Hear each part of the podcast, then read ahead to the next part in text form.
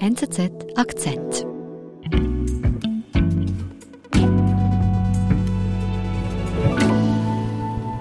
Was bisher geschah. Der erfahrene indische Seemann Amal besteigt im Herbst 2019 die Ula in Oman. Das Ziel, den Frachter mit Backsteinen in 45 Tagen nach Bangladesch zu fahren. Es ist eine leichte Fahrt, leicht verdientes Geld. Doch schon bald bricht der Kontakt mit dem katarischen Besitzer der Ula ab. Amal und seine Crew treiben Wochen vor dem Hafen, doch niemand fühlt sich verantwortlich. Die Seemänner sind auf sich alleine gestellt. Das Wasser geht zur Neige, die Nahrung geht zur Neige. Der große Wassertank hat angefangen zu schimmeln. Monate vergehen. Die Ula gilt bereits als Geisterschiff. We were begging in front of fishing vessels give us some bread, some food to survive.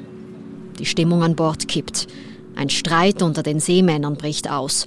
Und Amal wird in seiner Kabine eingesperrt.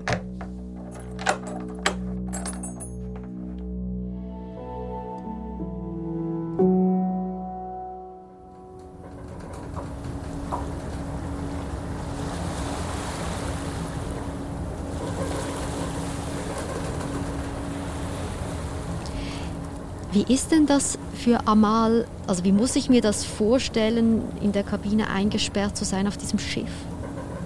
Es fühlt sich für ihn an wie in, wie in Haft, wie im Gefängnis. Er ist da in seiner kleinen Kabine. Man muss ja auch wissen, das ist jetzt ein Massengutfrachter, das ist kein Luxusschiff. Das ist eine kleine Kabine für eine Person, eine Metallbritsche und das war's. Mehr hat er nicht und er bekommt dann morgens und äh, abends was zu essen und natürlich auch zu trinken. Aber ansonsten befindet er sich quasi in Isolationshaft. Er, er hat keinen Kontakt zu jemandem anderen. Er ist da völlig alleine und er schwankt natürlich zwischen Hoffnungslosigkeit, zwischen dem Gefühl, er kommt nicht weiter, keiner hilft ihm und gleichzeitig natürlich auch eine unglaubliche Wut. Mhm. Aber wie konnte es jetzt so weit kommen? Also was ist da passiert, dass der Officer eingesperrt wurde von seinem eigenen Team? Ja, das muss man sich mal vorstellen. Amal ist ja der Chief Officer, also er ist der zweite Mann auf dem Schiff. Und innerhalb des Teams gab es eine Meinungsverschiedenheit. Es dreht sich im Grunde darum, kann man dem Besitzer noch vertrauen oder nicht. Der Kapitän entscheidet sich, äh, dem Besitzer weiter zu vertrauen. Er glaubt dem, er nimmt ihm ab, ja, jetzt wird alles besser. Mhm. Aber Amal, der das ganze Prozedere auch durchgegangen ist äh, mit den Hilferufen, er merkt, das wird nicht mehr ein gutes Ende nehmen und versucht die Mannschaft aufzurütteln und zu sagen, nein, wir können ihm nicht vertrauen, wir müssen jetzt unser Schicksal selbst in die Hand nehmen, wir müssen weiter Hilferufe absetzen. Mhm. Also hier ist, äh, ist man sich nicht einig, wie man eigentlich in dieser Notsituation reagieren soll. Ja, es, äh, die Mannschaft ist quasi äh, geteilt und die Nerven liegen blank, keiner weiß ja den Ausweg. Es geht hier darum zu überleben. Mhm. Es geht darum, genügend Wasser äh, zu haben, genügend Nahrung und von diesem Schiff wieder runterzukommen.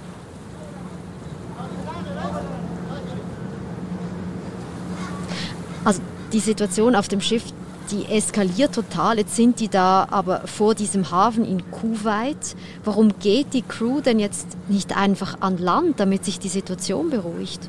Ja, das ist das Dramatische an dieser Situation. Der Hafen ist in Sichtweite und trotzdem darf die Crew das Schiff nicht verlassen. Sie kann es einfach auch nicht, weil die Reise sollte ja von Oman nach Bangladesch gehen und Amal hat schlicht kein Visum für Kuwait. Mhm. Und warum fährt aber das Schiff dann nicht einfach weg in dieser Situation?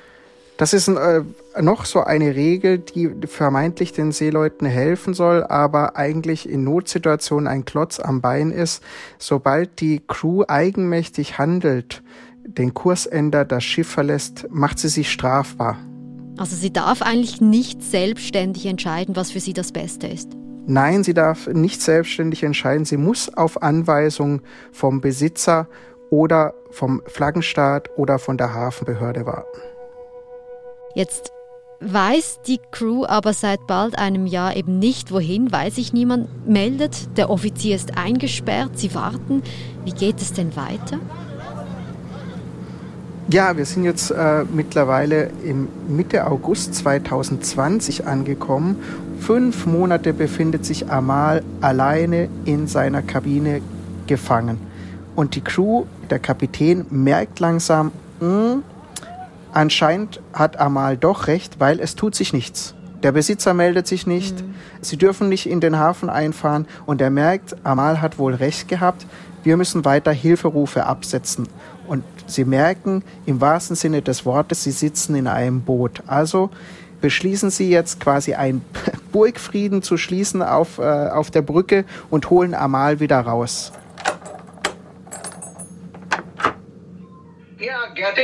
In the cabin is not an issue. Uh, the disappointment was that I had been sending mails, I had been asking them. Das klingt jetzt also gar nicht so schlecht. Das heißt, zumindest auf dem Schiff ist man sich jetzt einer Meinung, wie man weitergehen soll. Das klingt insofern ganz gut, dass äh, man auf dem Schiff eine neue Einigkeit gefunden hat, aber es äh, ziehen schon die nächsten Probleme auf, nämlich die Hafenbehörde von Kuwait hat sich jetzt endlich dazu entschlossen, aktiv zu werden und hat die MV Ula samt Ladung beschlagnahmt. Was im ersten Moment ganz gut klingt, entpuppt sich aber als fatal, weil dabei herauskommt, dass der Besitzer der MV Ula seit 2017 auf einer schwarzen Liste steht und auch von der katarischen Justiz schon lange gesucht wird. Was heißt denn das? Das heißt, dass jetzt offiziell klar ist, der Besitzer wird sich nicht mehr um das Schiff und nicht mehr um Amal und seine Kollegen kümmern. Hinzu kommt, der Flaggenstaat, der der nächste Verantwortliche wäre auf zweiter Ebene, Palau in diesem Fall meldet sich auch und sagt, nein, die Frist ist abgelaufen, wir haben auch nichts mehr mit dem Schiff zu tun. Also sämtliche Verantwortungsebenen sind jetzt durchbrochen und die Crew ist völlig auf sich allein gestellt. Das ist jetzt offiziell klar geworden. Why is there International Labour Organization? What they are London office? When somebody is asking for them that the owners are misbehaving with the labor, they should respond to their call. Es ist ein absoluter Notfall, so wie Amal auch äh, versucht hat, seinen Kollegen zu sagen. Man muss weiter Hilferufe absetzen. Es geht tatsächlich um pure Hilfe. Es geht um die täglichen Notwendigkeiten, Essen, Wasser. Also das ist ja das, das Schlimmste, äh, zu verdursten. Die, die Crew befindet sich vor dem Verdursten, vor dem Verhungern. Sie flehen um Hilfe. Sie versuchen jetzt im Hafen von Kuwait noch mehr auf sich aufmerksam zu machen.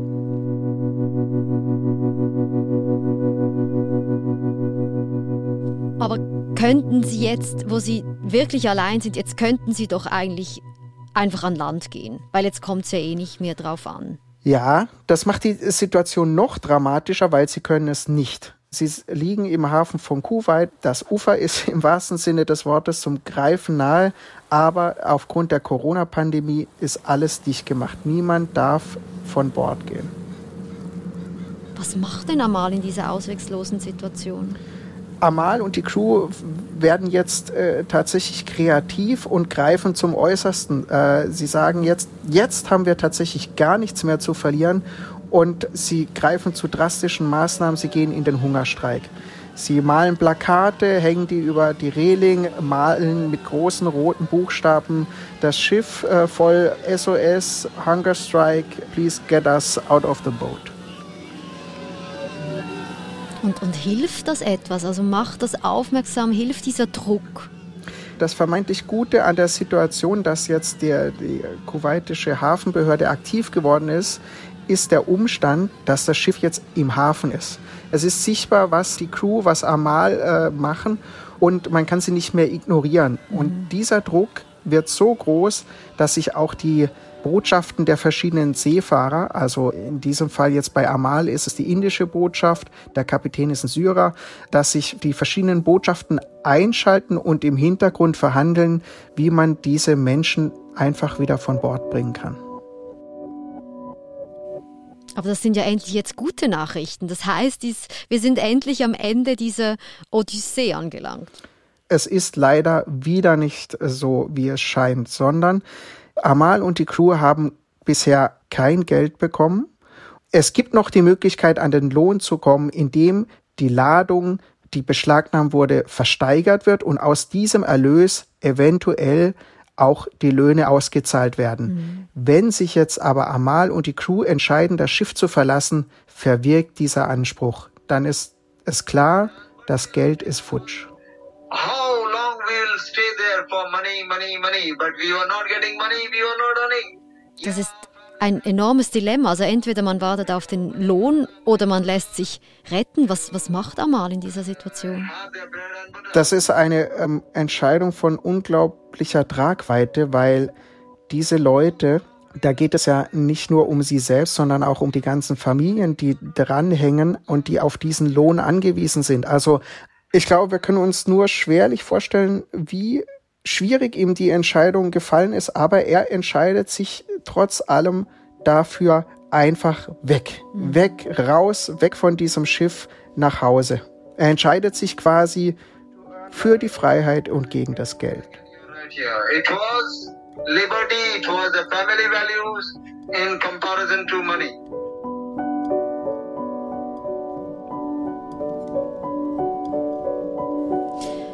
Michael, ähm, das ist jetzt eine unglaubliche Geschichte, eine unglaubliche Odyssee, die du uns erzählt hast für die Seeleute, die da alleine gelassen werden.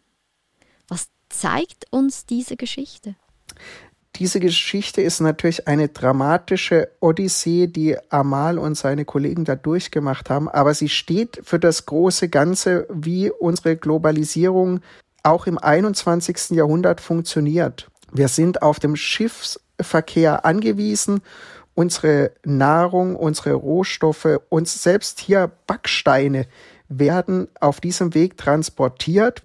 Aber die Leute, die das alles möglich machen, die arbeiten für uns im Hintergrund und keiner kümmert sich um sie. Mhm. Also Experten sind sich eigentlich einig, das ist eine Form von moderner Sklaverei, die wir hier äh, im 21. Jahrhundert tagtäglich erleben. Die Seeleute, die leben in einem schier rechtsfreien Raum. Insofern, dass es gibt zwar ein Recht, es gibt ganz schöne Regeln, aber wenn es zum Notfall kommt, dann haben wir tatsächlich das Problem, der eine schiebt die Verantwortung zum nächsten und was übrig bleibt, sind Menschen zusammengepfercht auf einem Schiff ohne Arbeitsrechte. Es gibt eigentlich keinen Rechtsschutz, an den sie sich wenden können. Und für die Crew, für Amal und seine Kollegen weltweit geht es dabei eigentlich um das nackte Überleben. Hm. Also das ist jetzt nicht nur eine krasse Einzelgeschichte, die du uns da erzählt hast, höre ich daraus. Wie, wie groß ist denn das Problem weltweit mit solchen verlassenen Schiffen, mit den ähm, alleingelassenen Seeleuten? Also die Geschichte der MV Ula ist kein Einzelfall. Es steht eigentlich exemplarisch für ein Problem, das immer größer wird. Pro Jahr gibt es rund 40 solcher dra wirklich dramatischer Fälle. Natürlich gibt es auch noch eine enorme Dunkelziffer, aber im Durchschnitt sind es 40 Fälle. Es sind so 7000 Seefahrer. Das ist im Vergleich zum kompletten Schiffsverkehr ein verschwindend geringer Anteil. Mhm. Was man aber nicht vergessen darf, es geht ja um Menschen. Und bei so dramatischen Geschichten ist eigentlich jeder Einzelfall schon zu viel. Was jetzt noch hinzukommt, durch die äh, Corona-Pandemie hat sich die Lage dramatisch verschärft und wir reden nicht mehr von 40 Fällen, sondern es hat sich pro Jahr jetzt eigentlich nahezu verdoppelt. Und man muss es sagen, Amal ist einer dieser Männer, dieser, wie du sagst, moderner Sklaven. Du hast mit ihm gesprochen, mit Amal. Wie geht es denn ihm heute? No, in my dreams also I didn't think. I never thought of it, I never heard of it. Ja, ich habe Amal zu Hause erreicht. Ähm, er ist am, am 5. Juni dann endlich zu Hause angekommen in Delhi nach 586 Tagen auf See. Er war völlig erschöpft. Er war glücklich, wieder zu Hause zu sein und gleichzeitig unglaublich wütend, weil er war 19 Monate an Bord und er hat keinen einzigen Cent erhalten. So, how much, how much money did you get so far? Nothing, zero. Mhm. Also er ist, er wurde gerettet, aber er hat dafür keinen Lohn bekommen. Er wurde gerettet, hat nichts dafür bekommen, aber Amal hat sich mit der Crew zusammengeschlossen und die gehen jetzt vor Gericht und versuchen noch zumindest einen Bruchteil ihres Lohns für diese 19 Monate dramatischer Irrfahrt zu erhalten. Yeah, sure. We have hope. That's what we can say. Michael, dann hoffen wir, dass diese ganze Geschichte doch noch zumindest ein kleines Happy End nehmen wird. Vielen lieben Dank. Sehr gerne. Das war unser Akzent. Ich bin Nadine Landert. Bis bald.